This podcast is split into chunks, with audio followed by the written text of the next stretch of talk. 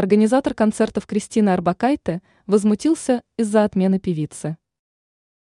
Организатор концертов певицы Кристины Арбакайте прокомментировал требование отменить выступление артистки. По его словам, люди сами должны выбирать, что им слушать. Об этом Сергей Зайцев заявил журналистам РИА Новости.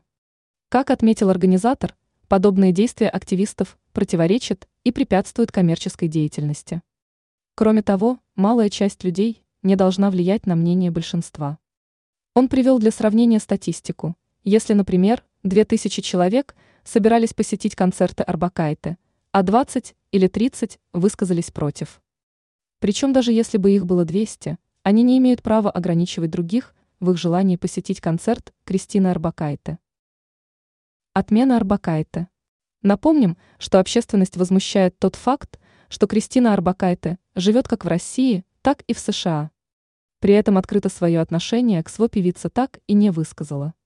Поэтому ее концерты, запланированные на 15 и 16 марта в Благовещенске, оказались под угрозой. Местные активисты считают, что исполнительницы здесь не будут рады. Ранее сообщалось, что Арбакайте прервала молчание после отъезда старшего сына из России.